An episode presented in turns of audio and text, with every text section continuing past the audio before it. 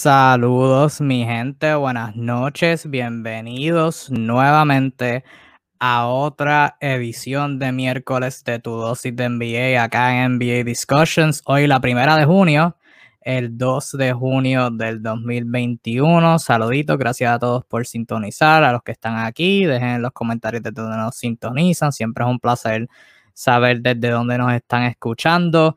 Yo soy Kevin Reyes, mejor conocido como Diflash 305. Eh, en unos minutos me estará acompañando mi compañero Ronaldo en la transmisión, como de costumbre.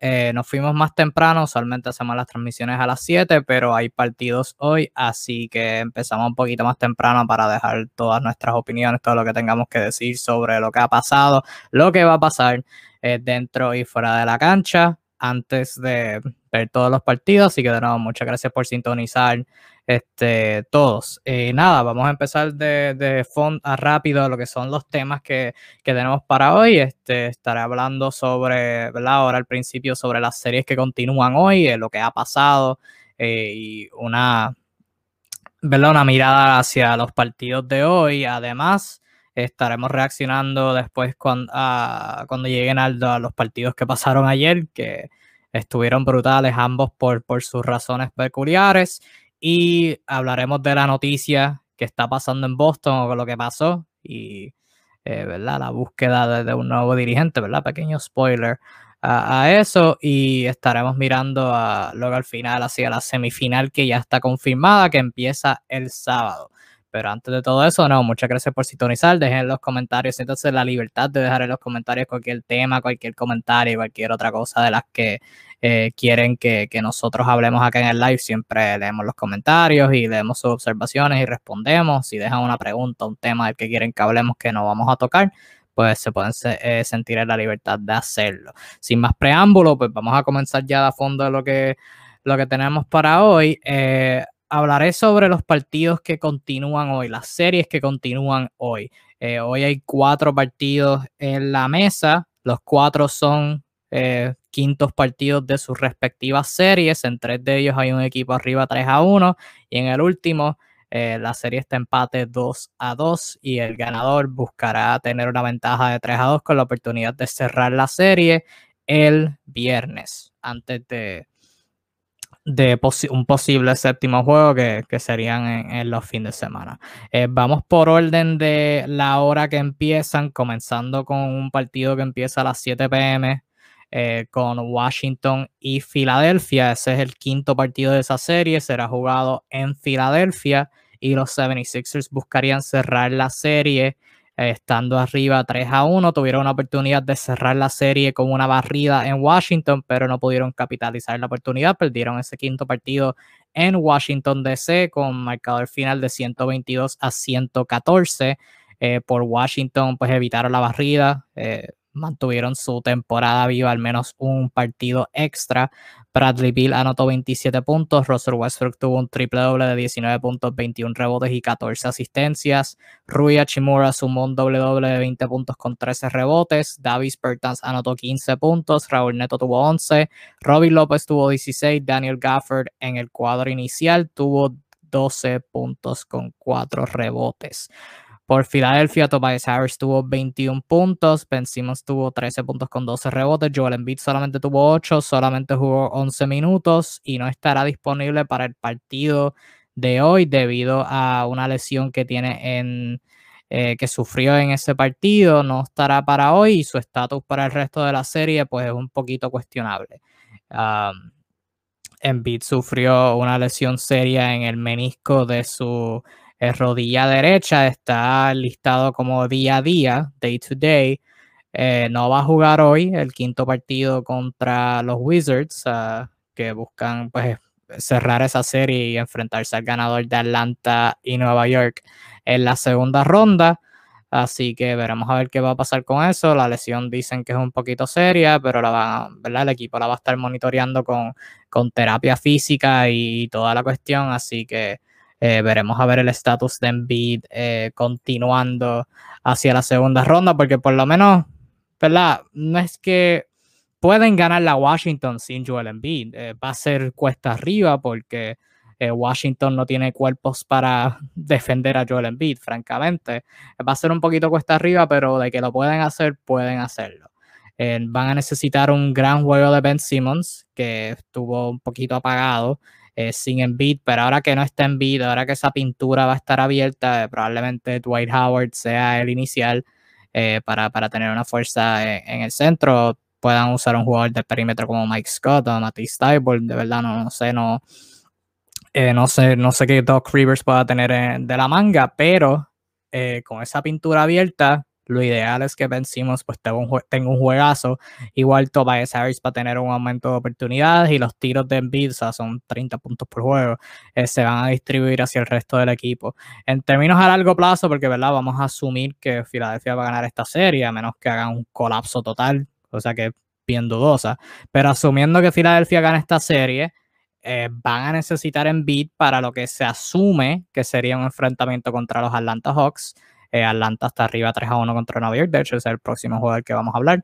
Ah, pero lo van a necesitar y, es terrible que otra vez Embiid tenga una lesión así seria cuando Filadelfia más lo necesita. O sea, eh, estuvo saludable toda la temporada regular, se lesionó irónicamente contra Washington en la temporada, se perdió unos que más de 10 juegos, doble dígito, no me acuerdo cuántos juegos fueron, y eso lo afectó en su candidatura para el MVP, y ahora está lesionado otra vez. Eh, soquea. Eh, lo, más que, se puede decir es que van a necesitar brillar porque necesitan cerrar esta serie y tener ese descanso extra para enfrentarse a Atlanta, equipo con el que van a necesitar a Joel Embiid.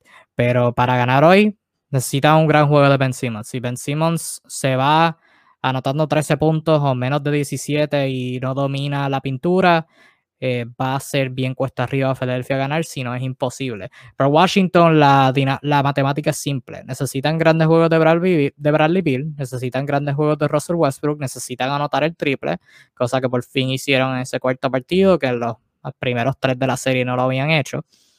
Y van a necesitar grandes aportaciones de todo el mundo. Eh, Robin López, Rui Hachimura anotando, eso ayudó un montón.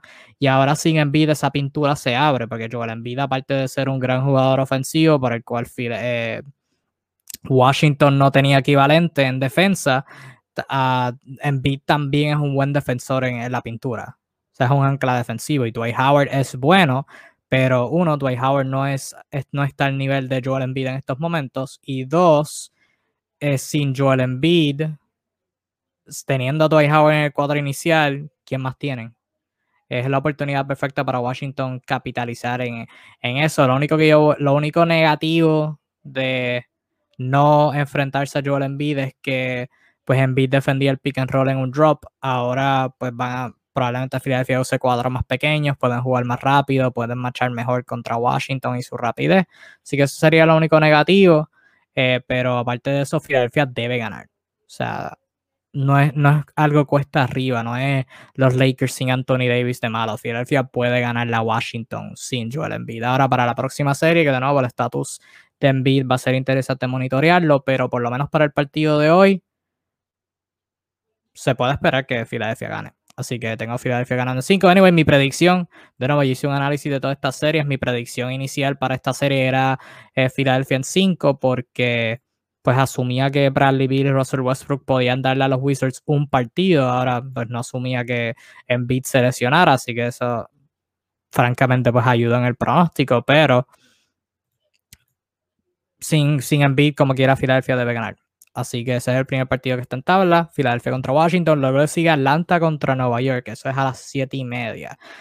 Esta serie figuraba ser una bien buena. De hecho, en el live anterior eh, se lo comenté a Analdo que Esperaba que esta serie fuera la más cerrada de toda la primera ronda, con dos equipos sumamente, pues, eh, más o menos equivalentes uno al otro.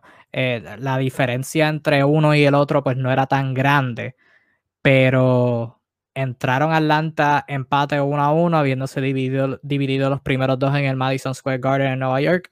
Eh, Atlanta ganó el primero por por dos puntos con un game winner de Trey Young. Eh, Nueva York gana el segundo luego de una segunda mitad dominante.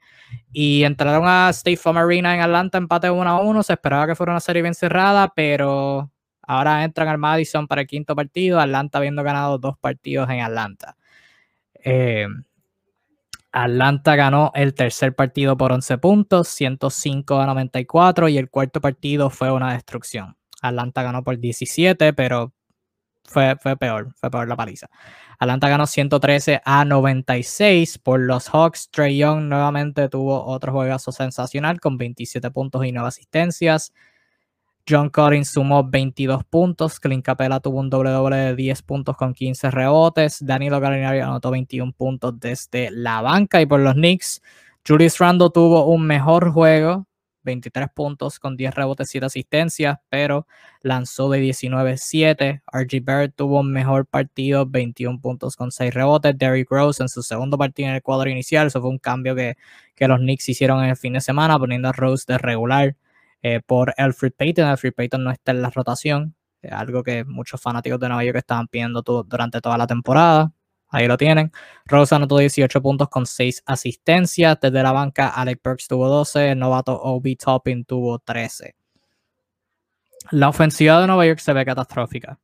La ofensiva de Nueva York, y es algo que comenté en mi análisis de la serie, es algo que muchos fanáticos pues vieron. Saluditos a a y Elías Acosta Segura. Saluditos a Richel y a todo el mundo los que están sintonizando. Muchas gracias por, por estar aquí en tu dosis de NBA nuevamente.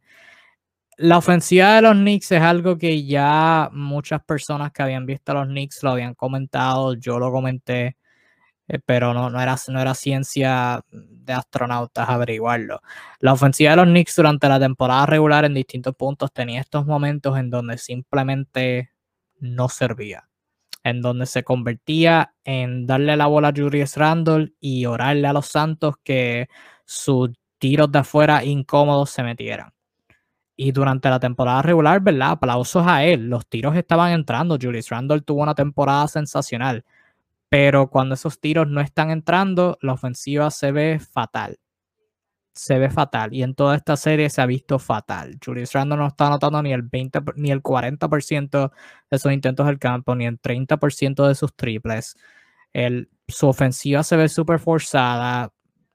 Una y otra vez es lo mismo. Darle la bola a Julius Randle eh, por la línea de base, el atacar, tirar un tiro de afuera. Ahora, Atlanta merece su crédito. Todos los defensores que han tenido el, la asignación de defenderlo, DeAndre Hunter, Danilo Gallinari, John Collins, Kellen Capela en ocasiones, que Capela pues ha servido como defensor extra, pues han hecho un trabajo sensacional, o sea, la estrategia, la estrategia de los Hawks ha sido fenomenal. Eh, tienen a ese defensor defendiendo a Randall, tienen al defensor sentándose literalmente en la, la mano dominante de Randall, que es su zurda, la izquierda, y tienen a Capela, siempre ha sido Capela, de la parte de atrás, cerca de la línea de base, siendo ese defensor del aro extra, como que para obligar a Randall a tirar de afuera. Y ha funcionado porque Randall siempre ha, eh, se ha puesto cómodo con tirar ese tiro de afuera y no le ha estado entrando en toda la serie. Y es gran parte de por qué la ofensiva de los Knicks no sirve. Cuando Randall no tiene la bola, que es la mayoría de las veces Derrick Rose es el único que ha, conseguido ofensiva consistente durante toda la serie. En los primeros dos partidos como sexto hombre, en los últimos dos como regular. La ofensiva de Rose ha sido constante con su habilidad de atacar en el pick and roll, con su flotadora, su tiro de afuera ha estado entrando eh, de todos los ángulos, sea, catch and shoot, eh, tirando defendido, o sea, el tiro de afuera está entrando y sus penetraciones, su rapidez, aún a sus 32 años creo que tiene. Eh, ha sido fenomenal, pero aparte de él, nadie está haciendo nada. Julius Randle, ya hablé de él. RJ Barrett no ha tenido casi involucramiento en la ofensiva cuando lo tiene. Juega bien, como jugó en el cuarto partido, como tuvo sus momentos en el tercer partido, pero no ha sido algo constante. Reggie Bullock no ha tenido oportunidades y la banca, luego de que salió Rose, no ha tenido esas mismas oportunidades. Alex Burks no ha sido consistente.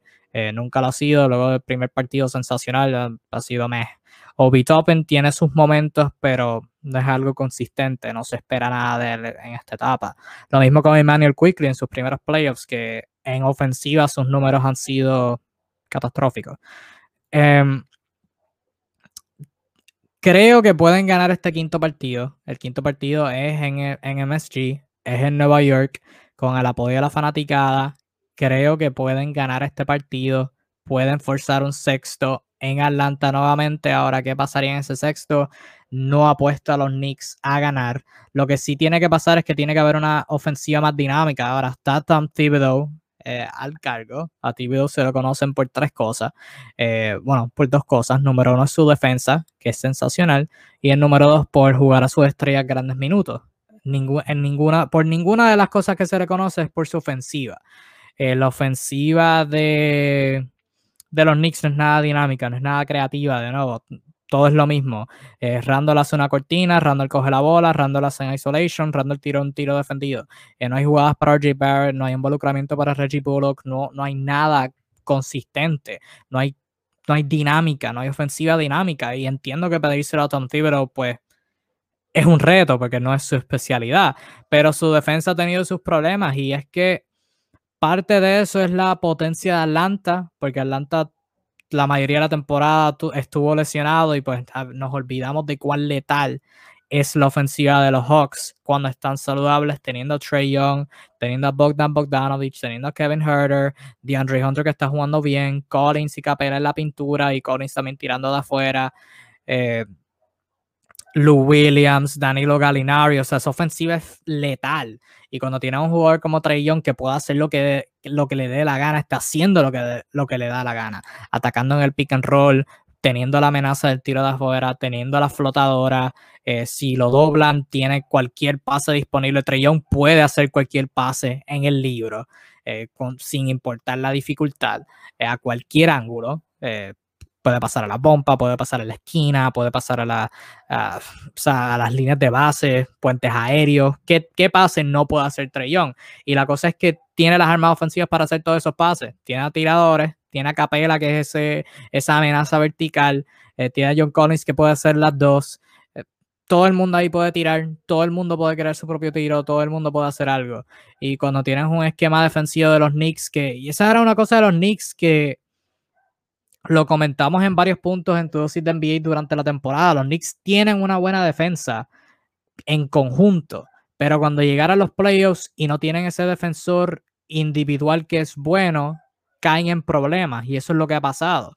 Julius Randle, RJ Barrett, Reggie Bullock, Nerlens Noel, Touch Gibson, todos son buenos defensores, pero no son defensores excelentes, no son el top del top, no son de los mejores 10 en su posición, de los mejores 15 en su posición.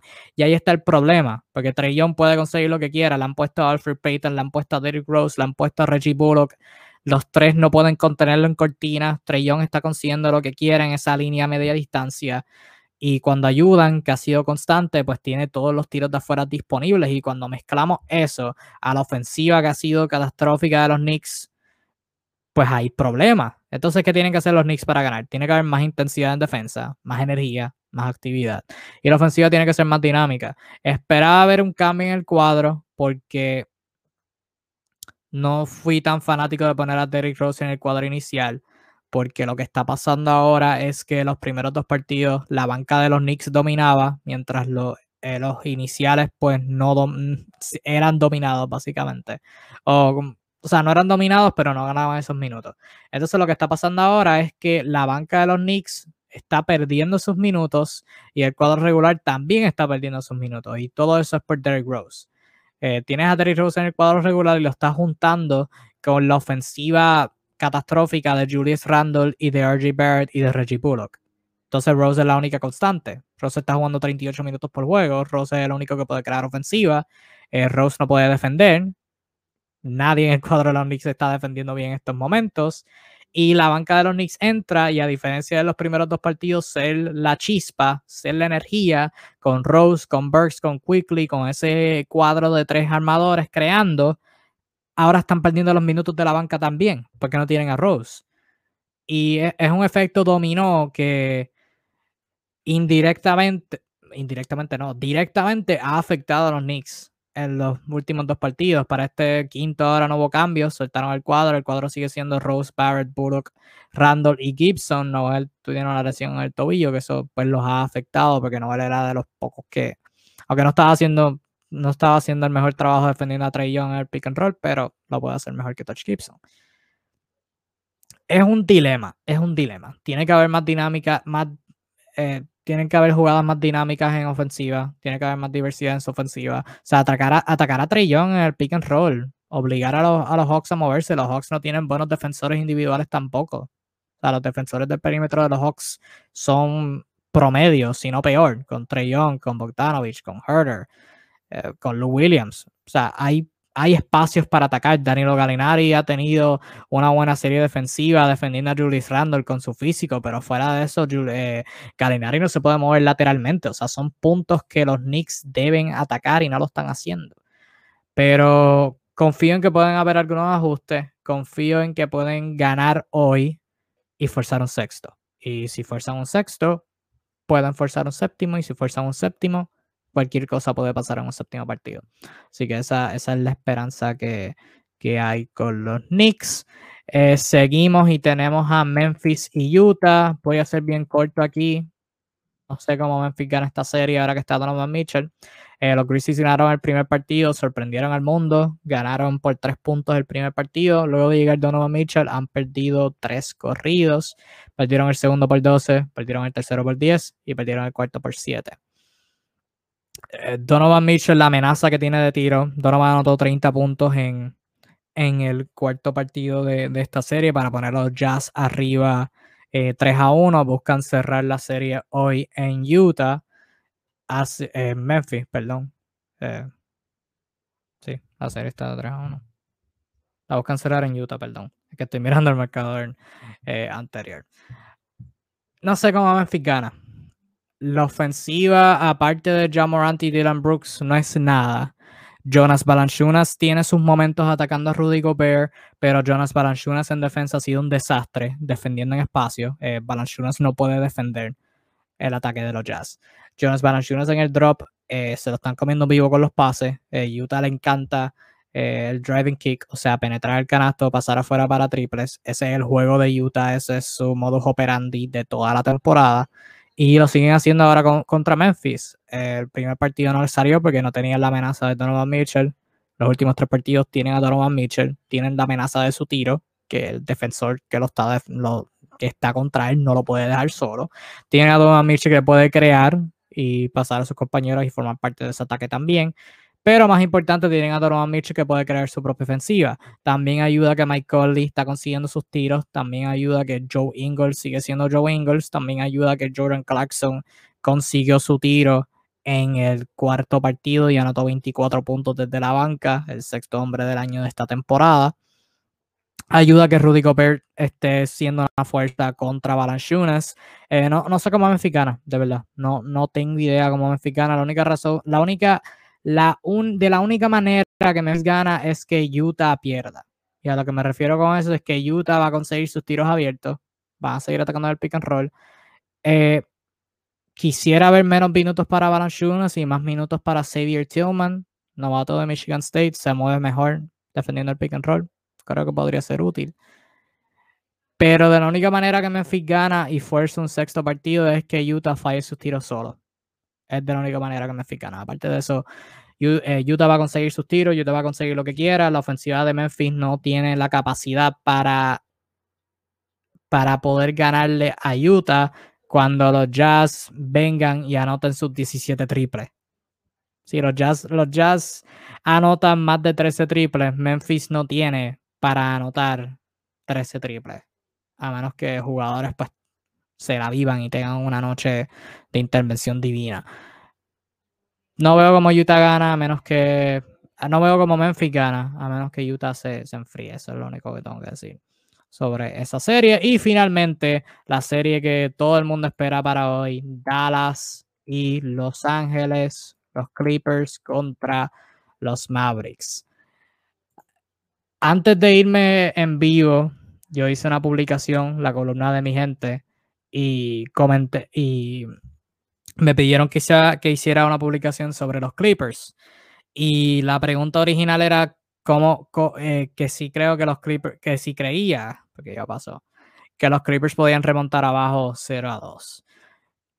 Y mano, como cambian las cosas en la NBA. Esta es la belleza de los deportes. Un día la, la, historia puede ser una y el otro día la historia da un giro de 180 grados.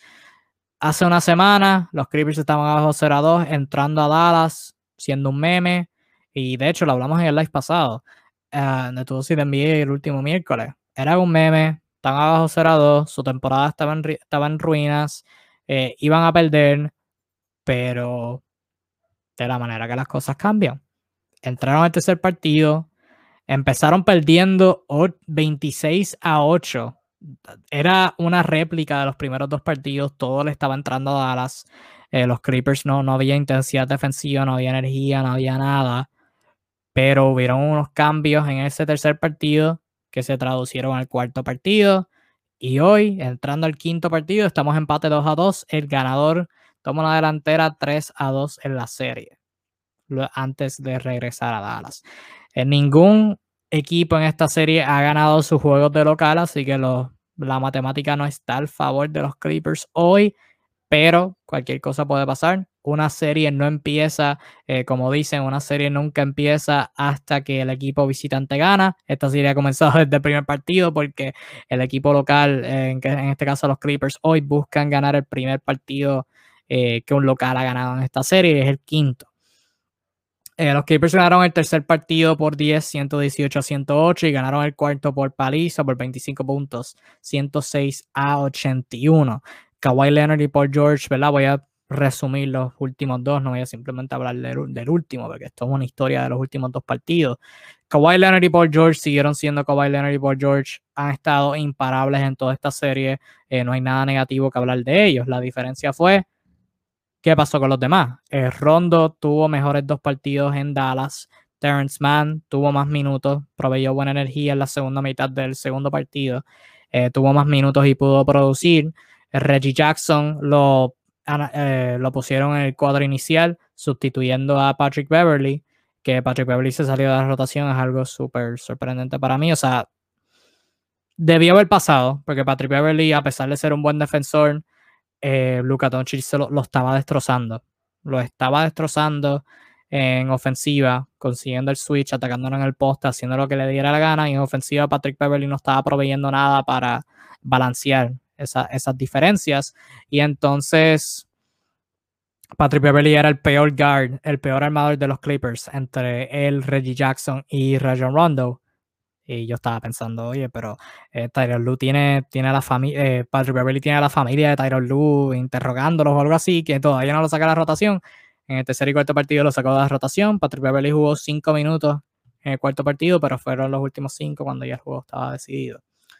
Eh, hubo un cambio en la alineación para el cuarto partido y hubieron menos minutos para Zubac en el tercero.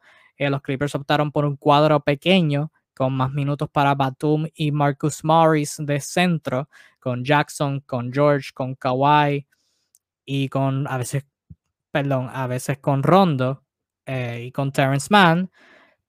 Y Zubac entró de suplente en el cuarto partido, jugó muchísimo menos en ese tercer partido.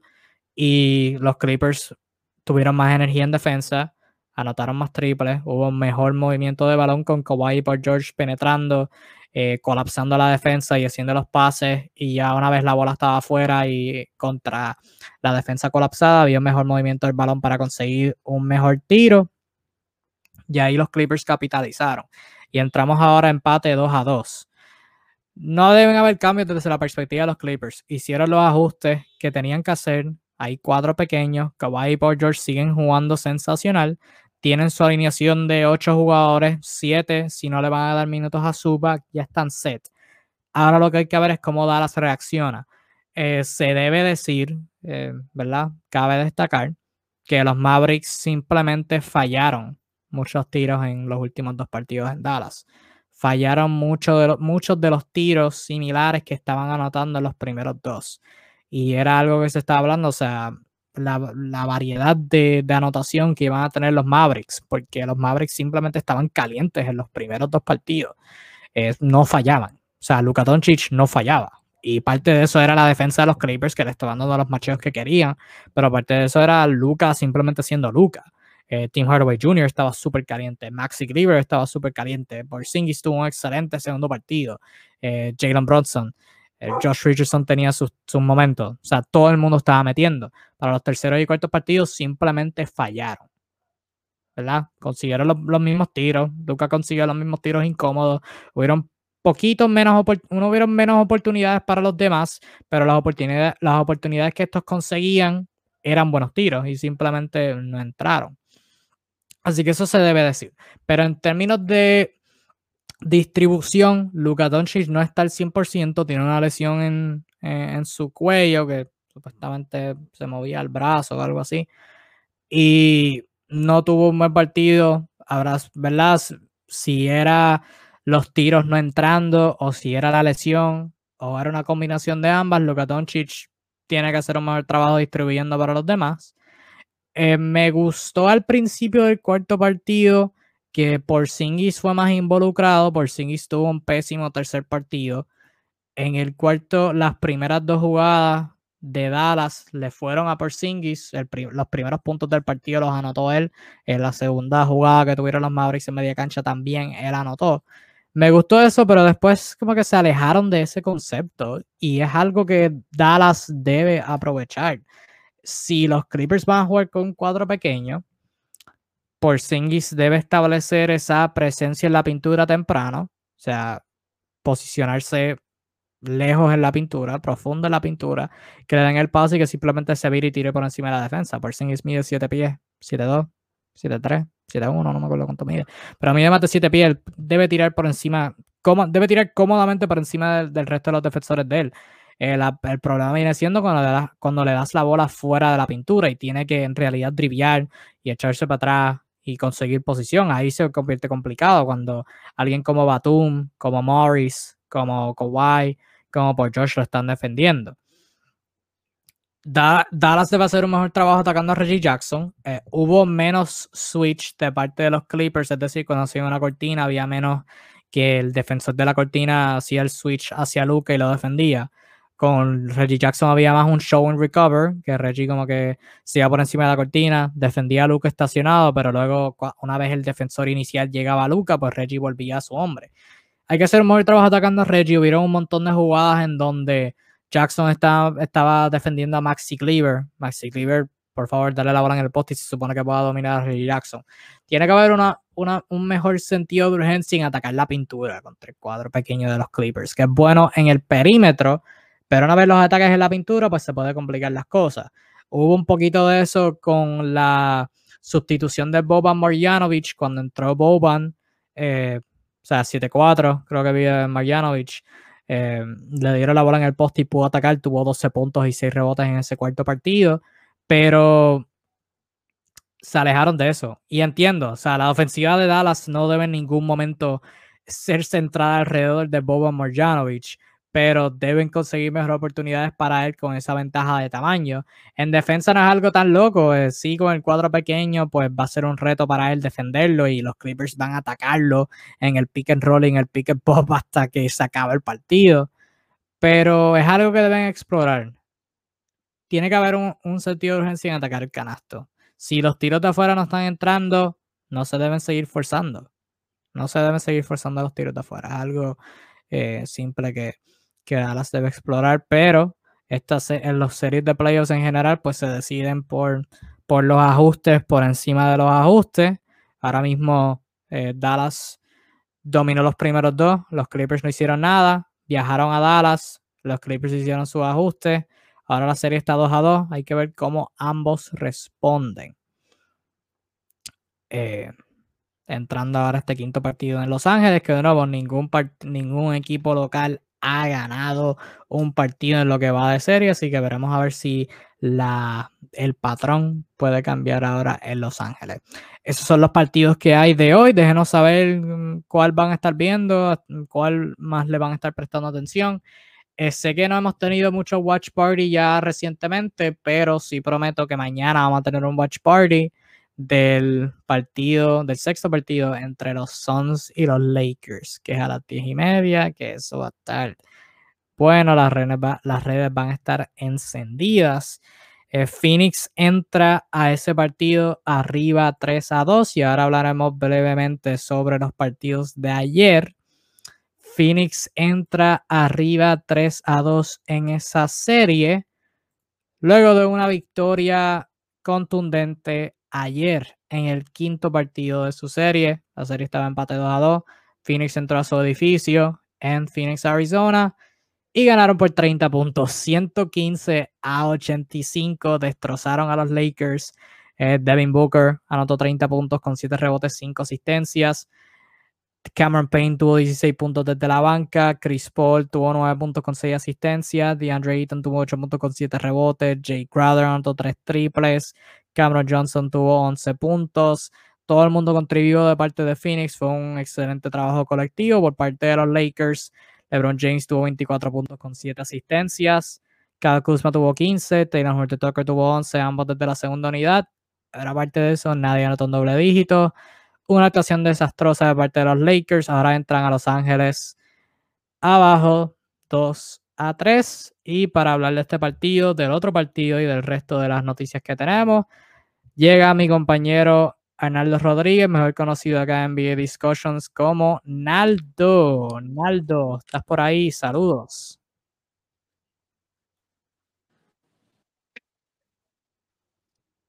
Eh, saludos, no te escucho bien, no sé si eres tú, soy yo que estoy entrando ahora, que no tengo mucho internet. Pero saludos, saludos, estamos aquí. Tardecito, pero saludos. Ahí está. No, tranquilo, tranquilo, estamos aquí en, vivo. Este, los Lakers perdieron ayer. Fue una actuación vergonzosa. Perdieron por 30 puntos. No jugó Anthony Davis. Fue algo que no mencioné. Un verdad datito pequeño. Anthony Davis no jugó ayer. Eh, se espera que juegue mañana, que es el sexto partido. De nuevo, Lakers abajo 2 a 3. Anthony Davis quiere jugar. Está esperando que, que los, el staff médico de los Lakers le den, el, le den la luz verde para poder jugar. Eh, ¿Qué, ¿Qué, viste ayer? O sea, ¿qué, ¿qué, los Lakers hicieron bien, francamente? ¿Qué, ¿Qué, qué, pasó ayer? Para que los Lakers perdieran por 30 puntos desde el principio. Desde el principio estuvieron abajo. ¿Qué los Lakers, qué los Lakers, qué los Lakers hicieron bien? Esa pregunta, ¿tiene alguna respuesta?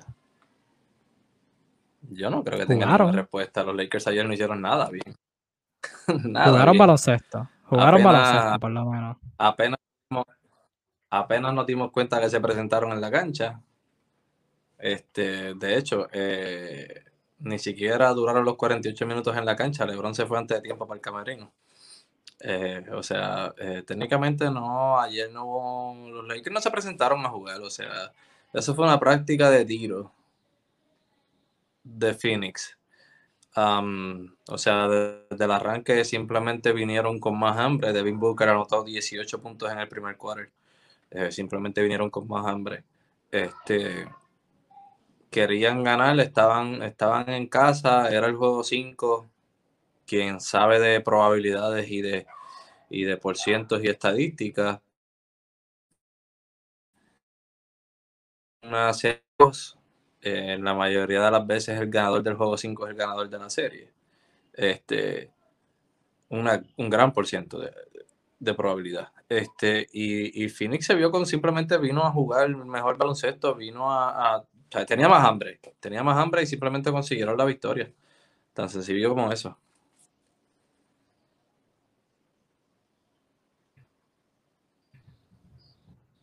Fue, algo brutal ver ese partido. Eh, que no estaba hablando. Eh, fue algo brutal ver ese partido porque no tenían Anthony Davis, evidentemente. LeBron entró con su comentario de que, de que tiene los hombros para, para, cargar al equipo y qué sé yo, y bla, bla, bla, bla, bla. Empezó el partido normal, distribuyendo, haciendo los pases. Nadie estaba notando de que nada, eh, no había penetración. Phoenix estaba consiguiendo lo que le diera la gana. Y ya luego del, del primer parcial, este, ya todo se había acabado. LeBron comenzó a ser agresivo. Eh, Kyle Kuzma entró desde la banca y dio buenos minutos penetrando, consiguiendo sus tiros pero Dennis Schroeder no hizo nada, Andre Drummond no hizo nada, que te digo, Pop no notó casi nada. No hubo nada, no hubo nada. Hicieron un mental checkout, o sea, se desconectaron mentalmente del partido.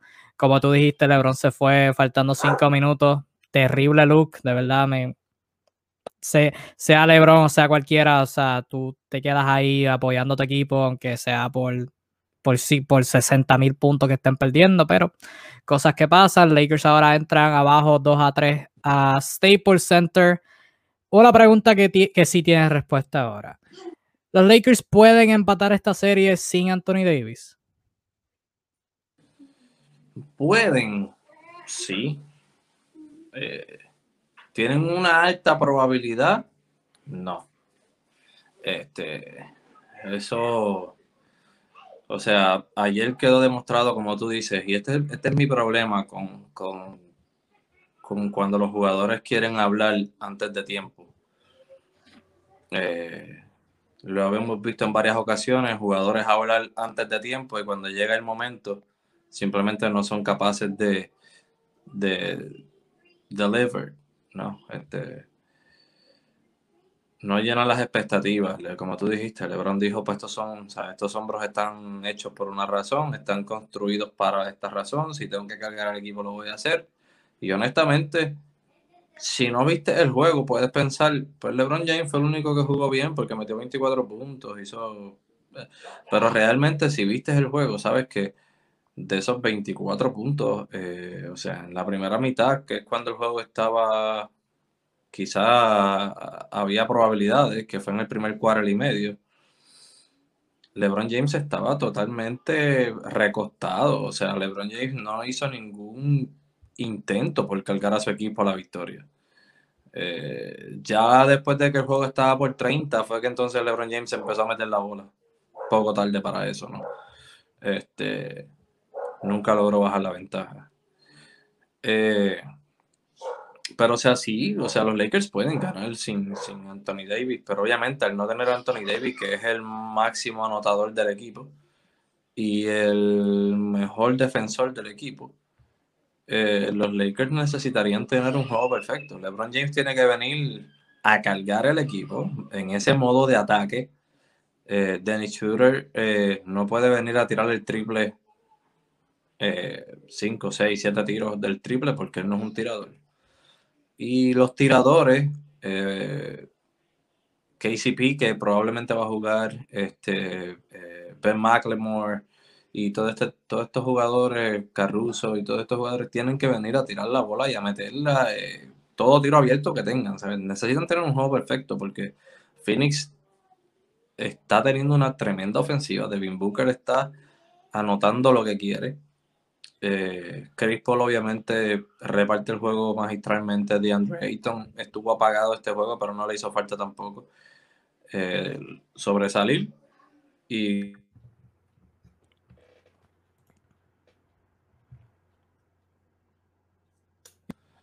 eh, enormemente, no hay, no hay defensa para él. O sea, Anthony Davis es súper necesario en este equipo.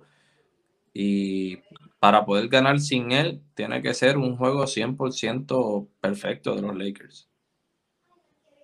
Sí, definitivamente va a necesitar principalmente de LeBron. O sea, tiene que venir modo agresivo y viendo el historial, sabemos que LeBron en sextos partidos para forzar un séptimo, pues tiene números legendarios. En séptimos partidos que van a tener que jugar uno si quieren avanzar, los números son mejores aún. Eh, uno de los mejores eh, ¿verdad? Eh, de los mejores números que hay en séptimos partidos los tiene LeBron, pero es un escenario distinto si Anthony Davis está y si Anthony Davis está, ¿cuánto por ciento va a estar? O sea, el tipo va a estar básicamente en una pierna. Eh, así que si está Anthony Davis, ¿cuánto de Anthony Davis realmente está? O sea, es como Chris Paul, que estuvo, ha estado en toda la serie, pero realmente ha estado en quizás dos parciales del primer partido y en los últimos dos que sí ha, regresado y eso es un, big plus para ellos, pero... En este último juego tampoco estuvo completo el juego, estuvo, estuvo la primera mitad y se parató este, otra vez. Que realmente el único juego de Chris Paul que se vio saludable fue, fue el cuarto juego. Sí, el anterior, sí. Sí, que jugó, que jugó brutal, pero Sí, van a necesitar un montón, lo pueden hacer, pero Phoenix, Phoenix es un buen equipo. Phoenix es un buen equipo.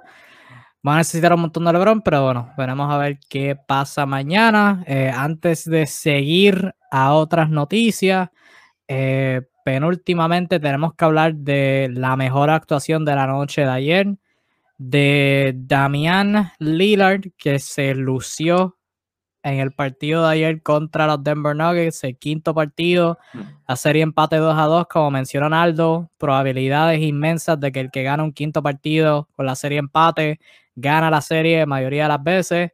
Así que juego súper importante que hubo ayer en Denver entre los Nuggets y los Blazers. Denver se llevó el partido 147 a 140, pero Damian Lillard se robó la noche y la atención de todo el mundo, teniendo una de las mejores actuaciones en la historia de la postemporada, realmente. 55 puntos con 10 asistencias uh, de 3 de, de 24 de 24 17 del campo. Anotó 12 triples, un récord en la historia de playoffs.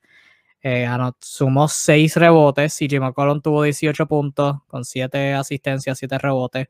Robert Covington tuvo 19 puntos con 11 rebotes.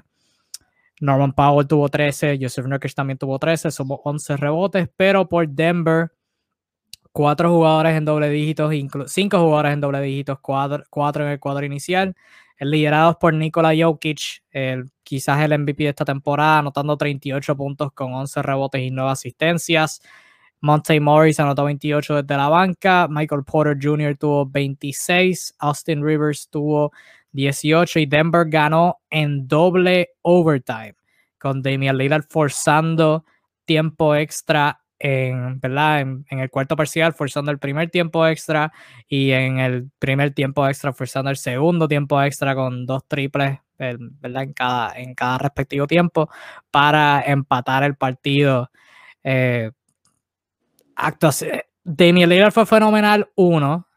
Eh, dos, Mike Malone me decepcionó un poquito al final, tuvo tres oportunidades diferentes para dar falta y quitarle la bola de las manos a Damian Lillard.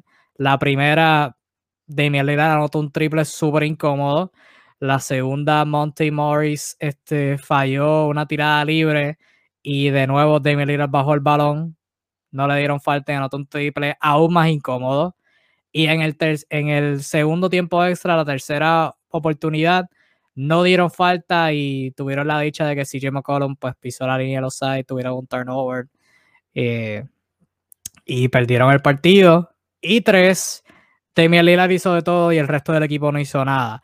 Eh, Damian Lillard, estadísticas que encontré, Damian Lillard en el overtime y en el segundo overtime, o sea, en los dos tiempos extra, anotó 17 puntos, tirando de 8 o 6 del campo. Los demás compañeros suyos del equipo anotaron dos puntos en dos tiempos extras, tirando de 14-1 del campo. Así que Damian Lillard trató, trató, trató y trató de nuevo, pero Portland cae y ahora están abajo 2 a 3, viajando de vuelta a su casa a Portland, buscando empatar el partido. Eh, ¿qué, ¿qué, viste en el partido de ayer y qué debe hacer Portland para empatar la serie y forzar un séptimo partido? Mira, eh, o sea, Damian Lillard, cuando tú crees que ya no te puede sorprender más, porque ya eh, tú entiendes que ha hecho de todo, viene y te hace una mejor. Y te deja sin palabras, es algo estúpido. Este, realmente, ¿qué vi? Pues lamentablemente triste lo que vi, que de verdad que ese hombre hizo todo lo que pudo, que ese hombre, eh, este, ese hombre intentó pues, de todas las maneras posibles el poder ganar el juego y su equipo no le respondió. Eh, fue realmente eh, triste. CJ McCollum tuvo un juego malísimo en ambos lados de la cancha. Montemoris hizo de todo con él y en el otro lado no tiró bien. O sea, él tiró dos tiros menos que Damian Lillard y anotó 37 puntos menos. Eh, Robert Covington al final del juego se cayó solo intentando defender un tiro, falló un donqueo. Eh, o sea, era Damian Lillard contra el mundo. Y pues lamentablemente eh, no hay mucho que tú puedas hacer cuando tú estás batallando solo contra un equipo. No se merecía perder por nada del mundo. De hecho, no se merece perder la serie por nada del mundo, pero la realidad es que Nikola Jokic tampoco. Este. A mí lo que me está en esto es, o sea, como te dije ya, el, ganador del juego 5 es casi siempre el ganador de la serie. Ahora van a Portland, obviamente las probabilidades de empatar son altas. Portland, de hecho, anunció hoy que va a aumentar la cantidad de fanaticadas. So, eso les va a dar más ánimos en el juego.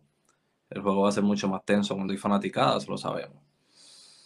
Eh, probablemente se fuerce un, juego 7 y un juego 7 contra Damian Lillard todo puede pasar, pero pues están en Denver, juego 7. Ganarle dos juegos corridos a Denver es un poco complicado. Eh, algo que quiero, de lo que quiero hablar es el hecho de que, o sea, ¿qué pasará con Portland si pierden y se eliminan en esta primera ronda contra los Denver Nuggets? A mí me parece que van a haber eh, cambios significativos en, en el equipo si no logran pasar de esta primera ronda. Y cuando digo cambio significativo, me refiero a probablemente Terry Stotts quedaría fuera. Y entiendo que, aunque respeto, siempre lo he dicho anteriormente aquí, respeto mucho el trabajo de Terry Stotts, creo que es un muy buen coach. Este, creo que ya, o sea, si se eliminan ahora, simplemente ya él no tiene más nada que ofrecerle a Portland. Es hora de moverse. De igual forma, eh, peligra CJ McCollum. Eh, o sea, CJ no, no, a pesar de que es el psychic de Damian Lillard, a pesar de que es el segundo mejor jugador del equipo, no está ayudando a Lillard realmente cuando, cuando las horas cuentan, cuando, cuando todo cuenta. O sea, Damian, eh, si no, no, no está ahí. mejor trabajo está haciendo Norman Powell, que acaba de llegar. Hizo una realidad. Este, yo creo que esos son dos cambios significativos que Portland va a estar haciendo si se eliminan en esta primera ronda. Eh, lo cual creo que son necesarias, anyway. Sobre todo eh, para Damian Lillard, para poder tener algo de, de, éxito, quizás. Alguna probabilidad de tener éxito en Portland. Porque sabemos que él no se quiere ir de Portland. En cuanto al juego de ayer, obviamente, pues seguimos viendo lo mismo. Portland es Portland. Una ofensiva excelente de Damian Lillard eh, una actuación única, como tú dijiste, de las mejores en la historia de los playoffs. Este, 55 puntos y ¿qué 55 puntos? O sea, esos últimos 17 puntos del equipo que él anotó, los anotó él y fue algo eh, ridículo de la manera en la que lo hizo. Este, pero igual, Portland sigue sin defender. Tú metes 140 y te meten 143, perdiste el juego. Y eso es algo que no puede pasar. O sea, no puede pasar. Me sorprendió ver ayer, pensé que lo vi como una mala movida, quizás, pero no se vio tan mal al final después de todo. Fue ver a Carmelo Anthony jugando de centro defendiendo a Nikola Jokic. Yo dije, ¿qué es esto? ¿Por qué le está haciendo esto? O sea, ¿qué tiene Terry en la cabeza?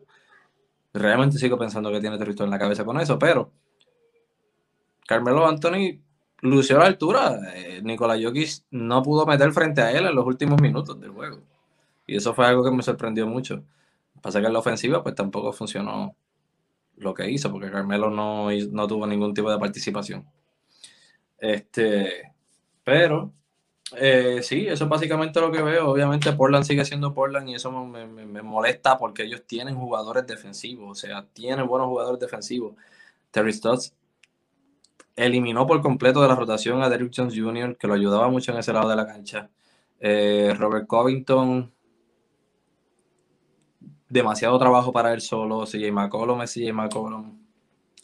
Eh, Damian Lillard eh, a veces se faja, a veces no en ese lado, pero imagínate, tiene que encargarse toda la ofensiva del equipo. Y Nurkic, Canter, más de lo mismo. El equipo es más de lo mismo. Definitivamente, si se eliminan ahora, que es muy probable, este, van a haber cambios significativos y eso es lo que debemos estar mirando ahora con Portland. Lo más que preocupa de Portland es que Damian Lillard no va a volver a tener esta actuación. y no, no, de verdad, se puede asumir que no, pero Dios quiere y va a tener que puede pasar y que tenga una mejor, pero juzgando por toda la historia de baloncesto que, que ya ha pasado, Demi no va a volver a tener una noche así. Las circunstancias no se van a volver a repetir. Y mm, molesta porque la clave para Portland ganar es los demás. Se vio en el partido anterior, el cuarto partido, que fue una paliza de Portland a Denver para empatar la serie 2 a 2. Damian Lillard no llegó a los doble dígitos en puntos. Los demás jugadores encestaron y Portland ganó por paliza. La en la defensa hubo más energía, como tú mencionaste, que es la clave. En y, en este mismo juego, en este mismo juego, el juego estuvo hasta por 20 puntos abajo en el segundo cuarto. Eh, nadie respondía, tuvo que hacerlo básicamente todo él y en verdad es bien penoso ver ese tipo de, de actuación de, un equipo. Tienen que, tiene que haber más energía, lo, lo más, lo, lo positivo de esto es que pudieron ganar los minutos con Jokic, eh, porque Nikola Jokic estando en cancha puede conseguir sus propios tiros, eh, lo comienzan a doblar y es el, núcleo para conseguir la ofensiva a los demás. El problema, el problema viene siendo cuando tienes a otros jugadores anotando y fue algo que lo comenté en un live, no me acuerdo en cuál. La clave viene siendo cuando los otros jugadores que no se llaman Jokic están metiendo cuando Michael Porter Jr. tiene 26, cuando Monte Morris tiene 28. Es que tienes un serio problema cuando Monte Morris outplay, o sea, juega mejor que CJ McCollum. Eso es un problema, eso no... Y entonces Austin Rivers teniendo 18, en el tercer partido en Portland tuvo 17, algo así en el cuarto parcial. Eh, Marcus Howard anotando 9 en 15 minutos. O sea, esos son los, eso, eso es lo que preocupa, porque Jokic es Jokic. O sea, Jokic tú lo vas a defender uno contra uno y Jokic va a meter los tiros incómodos, va a tener juegos donde los falla, pero la mayoría de las veces los va a estar metiendo. Tú tienes que bregar con eso con lo que tú no puedes permitir es que, ah, como tú acabas de decir, Monte Morris tenga un mejor partido que CJ McCollum. Así que la clave para Portland defensivamente es el resto. Defender al resto del equipo de Denver que no se llame Nikola Jokic y en ofensiva que el resto del equipo meta. Eh, Damian Lillard no tiene que anotar 50 puntos para ellos ganar. Ya, lo, ya ha pasado. No tiene que anotar 50 para ellos ganar.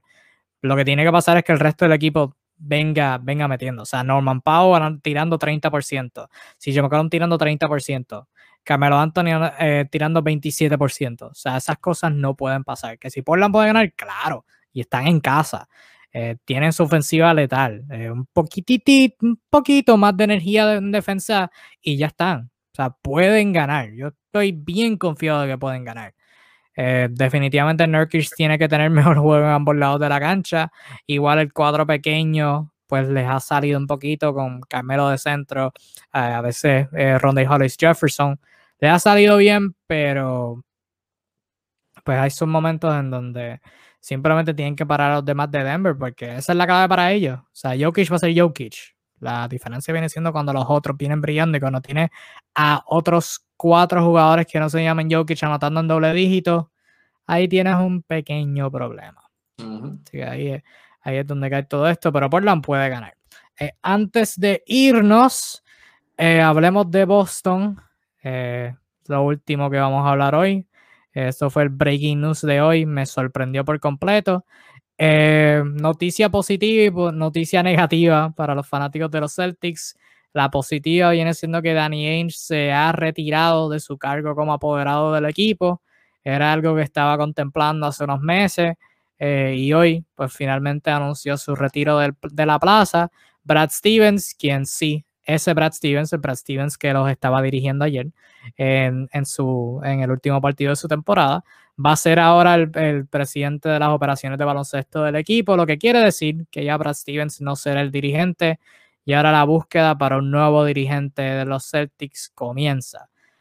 Eh, digo positivo en el sentido de que pierden a Danny Ainge, alguien que, que pues tuvo su éxito en Boston como jugador, tuvo su éxito en Boston como apoderado, hizo el, eh, el traspaso por, eh, por, por Ray Allen, el traspaso por Kevin Garnett, el traspaso que, que comenzó la reconstrucción, les consiguió Isaiah Thomas, eh, traspaso por Kyrie Irving, no sé si eso fue positivo o negativo. Y eso un montón de cosas buenas, pero la mayoría de las ocasiones, pues era un poquito muy conservador con, con sus piezas jóvenes y no teniendo la capacidad de hacer ese movimiento para moverse a esa fase de contendor. Sí, draftió a Jason Tatum y a Jalen Brown, así que aplausos para él. Y ahora pues pierden a su dirigente, que es pues uno de los mejores, en mi opinión, cinco dirigentes de la NBA en estos momentos de los mejores haciendo ajustes, de los mejores pues jugando chess, el juego de chess que es la NBA de ajustes contra ajustes. Y ahora veremos a ver cómo funciona de apoderado. Eh, ¿qué, tú pensaste del movimiento? Obviamente, pues has tenido tus momentos criticando a Danny Ainge aquí en tu sitio de NBA. Ahora Brad Stevens lo sustituye. Entran ahora en la búsqueda de un nuevo dirigente. Eh, ¿Qué tal tus reacciones y lo que esperas ahora en Boston? Bueno, mi primera reacción es que es bueno por Boston que se fue Danny Ainge. O sea, un tipo que lleva 20 años en, el cargo de, de, presidente de operaciones de Brown Sexto o de GM, este, haciéndose cargo de montar el equipo.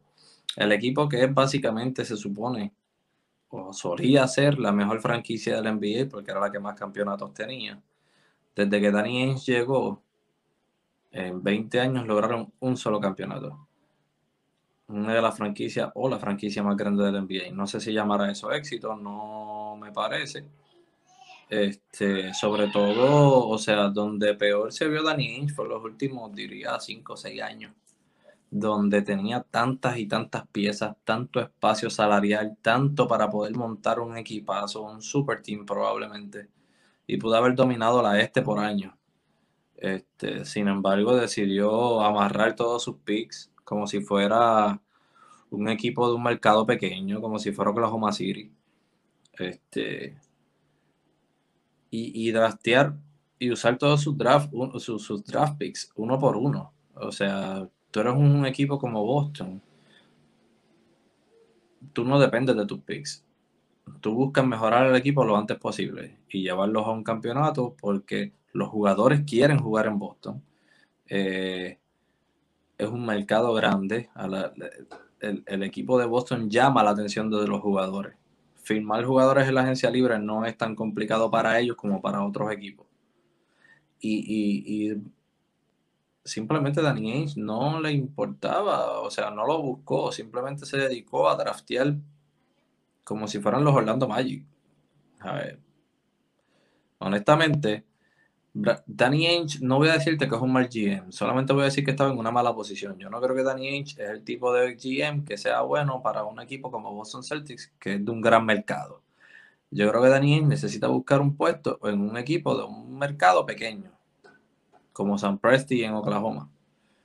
Que pues este, son buenos scouteando, mirando aquí, mirando allá, que de hecho, honestamente, tampoco fue muy exitoso escogiendo en sus picks. O sea, tantos picks que tuvo para firmar jugadores como Oyeleye, como, como todo este sinnúmero de jugadores que ninguno le funcionó. O sea, aparte de aparte de Jason Tatum y, y, Jalen Brown, eh, o sea, ¿cuántos picks que él draftió le funcionaron? Ahora Peyton Pritchard, que tuvo una buena actuación este año. Y, Marcus Smart. Marcus Smart, exacto, Marcus Smart. Ahora Peyton Pritchard parece que le va a dar algún resultado a Boston y, y maybe este, el otro rookie. ¿Cómo se llama? Nesmith. Nesmith. Este, puede ser que le den un resultado. Bueno, Robert Williams. Robert Williams. Nesmith, es el que estaba buscando ahora. Robert Williams. Robert Williams. Eh, perdón, Robert Williams sí, Nesmith no tanto, pero de estos jugadores, o sea, Nesmith, Peyton Pritchard, eh, tienen aparentes resultados de ser unos role players que quizás den algún tipo de funcionamiento más adelante. Robert Williams es el único que se ve con un resultado de que vaya a, explotar pronto y se convierta quizás, tiene la probabilidad, tiene el potencial de ser una estrella en la liga. Pero cuando tú eres los Celtics, tú no, tú no dependes de tus picks. Tú no vas a ir a draftear eh, año tras año, todos los picks que tú tengas. Si tienes cuatro picks, vas a draftear cuatro jugadores a tratar de hacer un equipo con eso. ¿Sabes? No. Tú haces los cambios necesarios, tú traes las superestrellas que estén disponibles en cambio porque se les está expirando el contrato, lo que sea, porque tú eres Boston y tú puedes enamorar a esos jugadores como sea. Y tuvo muchísimas oportunidades y ninguno lo trató. O sea, habían demasiados jugadores en el mercado en todo este, en todos estos años, hace 6 o 7 años atrás, demasiadas oportunidades. Ellos tenían eh, un espacio salarial bastante grande, pero ya no. Ya no. La única adquisición que tuvo en los últimos años fue Kemba Walker. Eh, obviamente, Kyrie Irving, que se le fue rápido. Este, Kemba Walker fue su firma en la agencia libre, que pues las lesiones no lo han dejado quizás ser el tipo de jugador que, que, que ellos esperaban. Este, pero, pero, o sea, o sea, cortas palabras, Daniel se colgó en su trabajo como GM en Boston. Y me parece excepcional y me parece excelente que ya no sea, o sea, que se haya retirado del cargo de Boston y que Boston tenga una nueva oportunidad de reconstruirse o de construirse, mejor dicho. Ahora bien, ¿Brad Stevens es el candidato? No sé. Un GM sin experiencia, volvemos a lo mismo, en un mercado tan grande como Boston. No sé si es el hombre indicado, pero por lo menos sí sabemos que como coach es excelente, que conoce y que es muy bueno en tácticas de baloncesto, probablemente sabe lo que el equipo necesita, eh, cómo manejar un equipo para llevarlos allá, qué puede hacerle falta, qué no. Eh, que tenga quizás la habilidad de poder convencer a los jugadores de jugar en Boston o de, ¿verdad? Ese tipo de trabajo que, tiene que hacer el GM, que es vender el equipo a los jugadores, este, pues eso está por verse. Eh, ahora obviamente dejó la vacante de coach. ¿Qué coach vendrá? Ya están hablando de Chauncey Billups, ya están hablando de Jason Kidd, ya están hablando de, de Joy Pierce, ya están hablando de varios nombres que están saliendo a reducir. Este, pero es normal. Eso no significa que ellos realmente lo estén diciendo, son simplemente rumores hasta el momento. Lo que sí sé es que ningún coach disponible es mejor que Brad Stevens. Y Brad Stevens no puede hacer peor trabajo que Danny Ainge. Realmente necesita esmerarse o querer con ganas. O sea, tú necesitas voy a hacer mi trabajo pésimo y esmerarte en eso para hacer un trabajo tan malo como Danny Ainge en Boston. Pero fuera de eso, o sea, tampoco sé qué tan bueno puede ser como GM. Como coach es excelente, como GM no es lo mismo. Así que hay esperanzas en Boston, pero pues este, hay muchas dudas también. Sí, definitivo. Saludos a Yamil Pérez Cortés que comentó por ahí. Saluditos a él. Si sigue por ahí. Eh, sí, yo, esa es la cosa, o sea, no se sabe cómo Brad Stevens puede hacer. Si es algo cercano a lo que fue como dirigente, pues Boston va a tener un buen momento.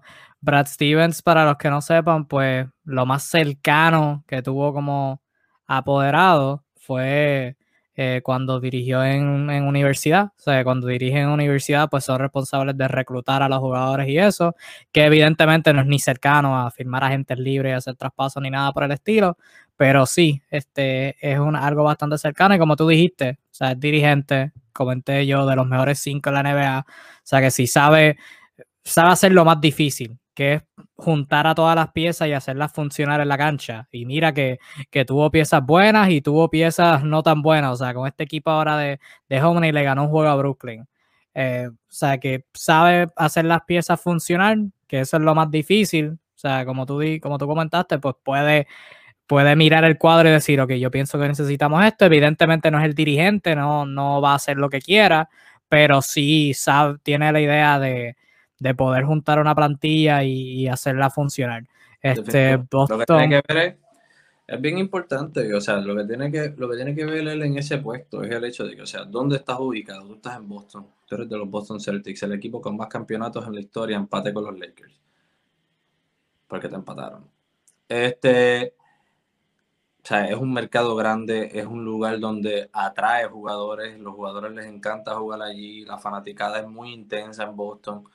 Eh, ya yo tengo a Jason Tatum, pudiera decirse, yo tengo a Jalen Brown, que lo tienes obviamente, pero no sé si es la mejor pieza al lado de Jason Tatum, no sé que también se pueden confabular o si puedes conseguir algo mejor y ponerlo disponible en el mercado, pero...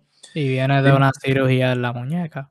Correcto. Lo importante es que no, no esperemos, por el bien de Boston y de sus fanáticos, que no, no venga con la mentalidad de Brad Stevens, de, perdón, de Danny Ainge, de querer construir con jóvenes y esperar a que con el futuro potencial que tienen, quizás algún día seremos un equipo campeón. No, esa no es la mentalidad de un GM en Boston. Y esperemos que él no la traiga. Que de hecho el comentario que hizo entrando fue que, que dijo que va, va, a hacer todo lo posible para conseguir el, el banner 18 o se muere intentando. O sea que por eso suena un poquito agresivo. Así que veremos a ver si viene con, con la misma agresividad de, de, de, de, mover, de mover las fichas. Entra bien con una situación bien interesante. Obviamente tienen a Brown y Tatum ambos en contratos a largo plazo, así que esas, esas piezas se van a mantener ahí. Eso, eso es suficiente para hacer un buen equipo. Le sumas a Marcus Smart y a Robert Williams, que son las dos mejores piezas jóvenes. Marcus Smart tiene 27, o sea que está entrando a su prime, y ambos son elegibles para extensión. Eh, Evan Fournier es agente libre, van a, tener, van a tener ese espacio disponible que si no lo quieren usar. El futuro de Kemba Walker es uno pues dudoso, tiene problemas de lesión de rodillas, está firmado a más de 36 millones anuales. Eh, tiene los jugadores jóvenes con potencial más o menos, pero que tienen un poquito de valor. O sea que entra bien interesante y estoy súper intrigado en ver cómo Brad Stevens funciona en Boston como apoderado en este nuevo rol. Eh, como dije, entra con la mentalidad de traer el banner 18. Ojalá venga a traer más de 18. Esa es la mentalidad que, uno debe tener. Pero será bien interesante ver si las cosas cambian para bien en Boston o si, si es más de lo mismo. Y, este, y antes de irnos, tenemos una serie semifinal confirmada. Yo voy a hacer mi análisis de la serie escrita pero este, quiero darle la oportunidad a mi compañero para que comparta su pensar este, sobre la semifinal que tenemos planteada. Sin ninguna otra serie confirmada, aún con eso puedo decir que es la más anticipada, puede ser la mejor. En la conferencia del Este tenemos a los Brooklyn Nets que eliminaron a los Boston Celtics en cinco juegos y se enfrentará a los Milwaukee Bucks que jugaron, aniquilaron, y finalmente barrieron a los Miami Heat y ambos equipos pues se enfrentarán en la segunda ronda, tercer puesto los Bucks, segundo puesto los Brooklyn Nets, los Nets tendrán ventaja de cancha local, esa serie comienza este sábado, el primer partido de, de esa serie, los Nets le ganaron a los Bucks la serie eh, de temporada regular 2 a 1, pero pues en ninguno de esos juegos pues bueno, en el, primero jugó el Big Three junto, en el segundo no jugó, en los segundos y el tercero no jugó Harden. Eh, tenemos una batalla interesante de Big Threes de Harden, Kyrie y Kevin Durant contra Giannis, Drew Holiday y Chris Middleton. Milwaukee con todo su descanso. Brooklyn ahora tiene eh, varios días de descanso antes de esa serie y no tienen que viajar, así que eso, es un plus. Eh, la pérdida de Dante DiVincenzo para Milwaukee los afecta en este match en particular. Pero eso es lo único que voy a decir de mi parte. Lo voy a dar el espacio a que comparta su opinión sobre la serie. ¿Cómo tú crees que estos equipos machean? Y si quieres, alguna predicción. Eh, pues mira, definitivamente esta serie es la, prueba de fuego de, Brooklyn. Si Brooklyn pasa esta serie, mi pensar es que quedan campeones. Eh, Milwaukee es la prueba de fuego y por qué. Milwaukee es un equipo que está jugando demasiado bien en ambos lados de la cancha. No en uno ni en el otro, en los dos. Son tan buenos defensivamente como lo son ofensivamente. Eh, o sea, defensivamente estamos hablando de Drew Holiday, que ha sido el defensive team. Estamos hablando de Yanis, que fue el, es el former defensive player of the year, se ganó el defensa del año el año pasado. Estamos hablando de Brook López, que estuvo cerca de ganarse el defensa del año.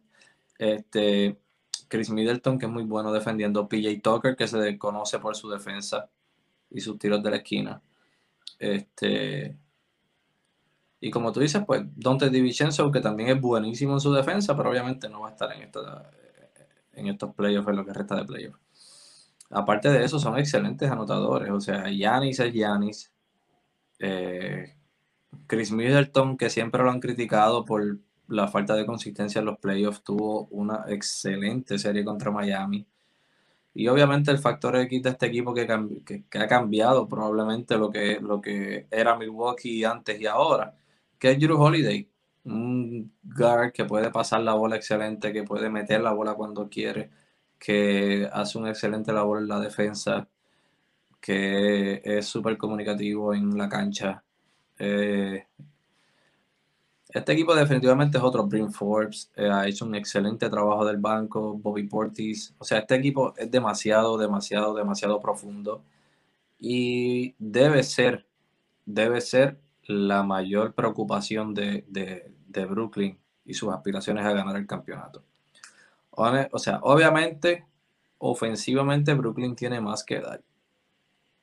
Eso es obvio. Tienen a, tienen a, Kevin Durant, tienen a James Harden, tienen a Kylie Irving, tienen a Joe Harris, este, tienen a Blake Griffin, que juega muy inteligente a pesar de que ya no hace los números que hacía antes.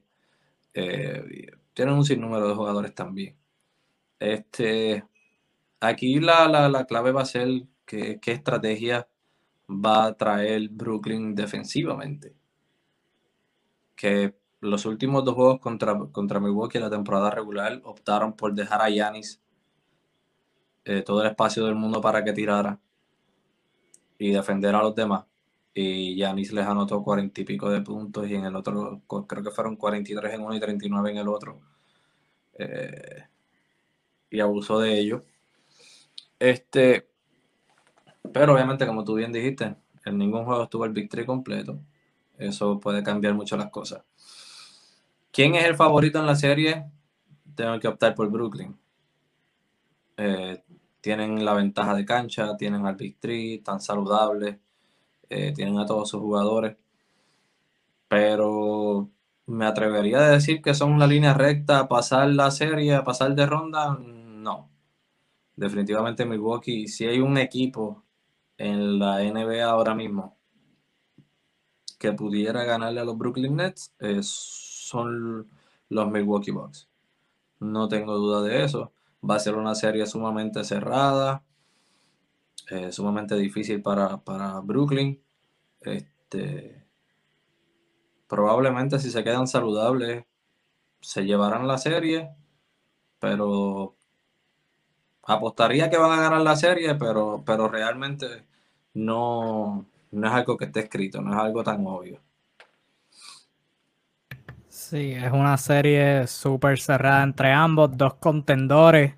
Eh, Brooklyn eh, machea bien contra, contra Milwaukee, tiene sus cosas que le dan sus problemas y Milwaukee pues tienen sus cosas que también les da problemas a los Nets. Lo más curioso y es lo último que voy a decir de nuevo, voy a hacer mi propio análisis más a fondo lo que vaya a estar bien curioso ver es cuál, cuál es el cuadro de Brooklyn, porque como tú mencionaste en esos matches, en esos juegos contra en esos juegos contra los Bucks, confundí de equipo por un segundo, eh, usaron a DeAndre Jordan en el cuadro inicial. Ahora para los playoffs se fueron pequeños con Griffin de centro.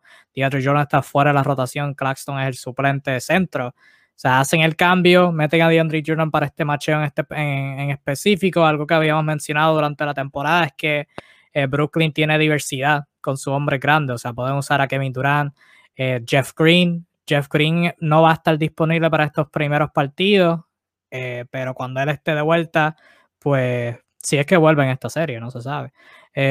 se puede usar como un cuadro pequeño, Blake Griffin de centro, DeAndre Jordan de centro, Nicholas Claxton de centro. O sea, tiene mucha diversidad. Mi duda vendría siendo con cuál optan se queda Griffin, vuelve DeAndre Jordan. Si es así, ¿cuántos minutos va a tener Claxton? Tienen un montón de opciones, así que va a ser bien interesante que hacen. Personalmente, porque tú no, tú no vas a dar muchas opiniones, porque vas a hacer tu propia análisis más adelante, pero personalmente yo opino que Brooklyn debería quedarse con el mismo cuadro que ya estaban teniendo el cuadro pequeño porque Brook López no es un rebotero, o sea, es un centro malísimo en rebote. Eh, no es un jugador dominante en la pintura, pero sí es un mm. tirador de afuera. Y bueno, un que pues, sea bastante ágil para moverse afuera. Últimamente ha estado dominando en la pintura. Dominó Miami en la pintura cuando Pam no lo estaba defendiendo. pero, pero optaría por quedarme con Blake. O sea, entiendo que Blake Griffin puede hacer ese trabajo. Por lo menos arrancando el juego.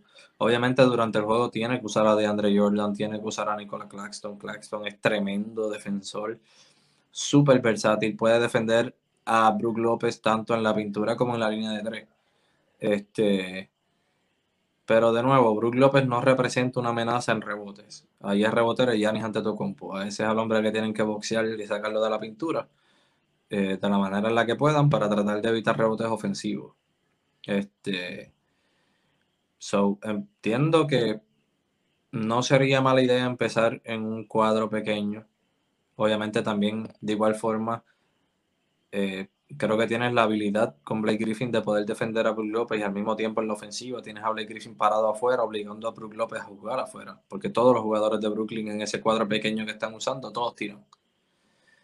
Y, Brook, y López no se puede quedar en la pintura, que es algo sumamente importante para la ofensiva de Brooklyn, el evitar que Brook López esté todo el tiempo ayudando defensivamente cuando un jugador de Brooklyn penetra como Kyrie Irving o James Harden, este, que lleva demasiada estatura. Eh, pero sí, como tú dijiste, o sea, son, Brooklyn tiene demasiada versatilidad en los hombres grandes y deberían usarla toda, toda. Todo el arsenal deberían usarla. En algún momento tener la de Andre Jordan, en algún momento tener la Claxton, en algún momento jugar pequeño con Blake Griffin y Kevin Durant. Eh, o sea, o Jeff Green cuando llegue. También debería estar ahí también rondando. Eh, va a ser una super serie, súper interesante definitivamente hay que ver cada uno de los juegos, porque va a ser la serie de, la prueba de fuego para ambos equipos. Las aspiraciones de, de, Milwaukee poder ganar un campeonato están aquí, igualmente las de Brooklyn. Esta es la serie que va a dictar probablemente, me atrevería a decir, que esta serie es la que va a dictar quién es el que va a ser el campeón del este. Y esta serie va a terminar con caos, porque si gana Brooklyn y se va a Milwaukee, Sería el segundo año corrido con Milwaukee yéndose en segunda ronda, tercer año corrido donde no llegan a una final. El trabajo de Mike Budenholzer estaría en juego. Y si se va a Brooklyn en segunda ronda, papá, el internet va a estar en fuego. Así hmm. que, uno, la serie va a ser buena. Y dos, va a terminar en, catástrofe para alguno de, de, estos dos equipos. Esas son las únicas dos cosas que yo tengo de seguro para esta serie. Y el, la, ¿verdad? el principio del, fin para uno de estos dos equipos empieza el sábado a las siete y media, si mal no recuerdo, en, eh, en, la cancha de los Brooklyn Nets, en el Barclays eh, Center. Barclays Arena, no me acuerdo cuál es. Pero va a ser súper interesante esa serie. De nuevo, este hay quintos partidos hoy, hay sextos partidos mañana, si hay séptimos partidos, eso será en el fin de semana. Ya para la semana que viene, cuando volvamos para todo sitio NBA como de costumbre miércoles, ya estaremos en, las segundas rondas y estaremos mirando eh, esas series, potencialmente Filadelfia contra Atlanta, eh, Milwaukee contra Brooklyn, lo que sea que pase. Eh, lo que sea que pase con los Lakers, si LeBron se, se elimina si los Suns se van.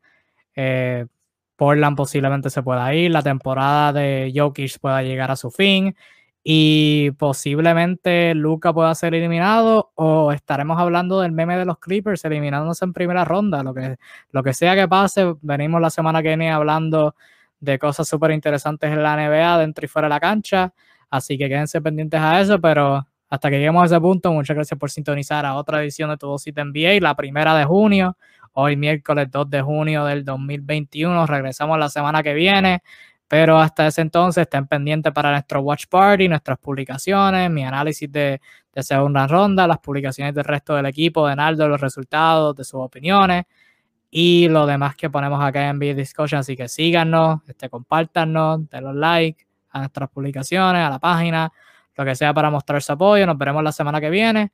Cuídense mucho, disfruten el baloncesto, los playoffs que están bien buenos y nos veremos en la próxima. Chao. Yes, sir.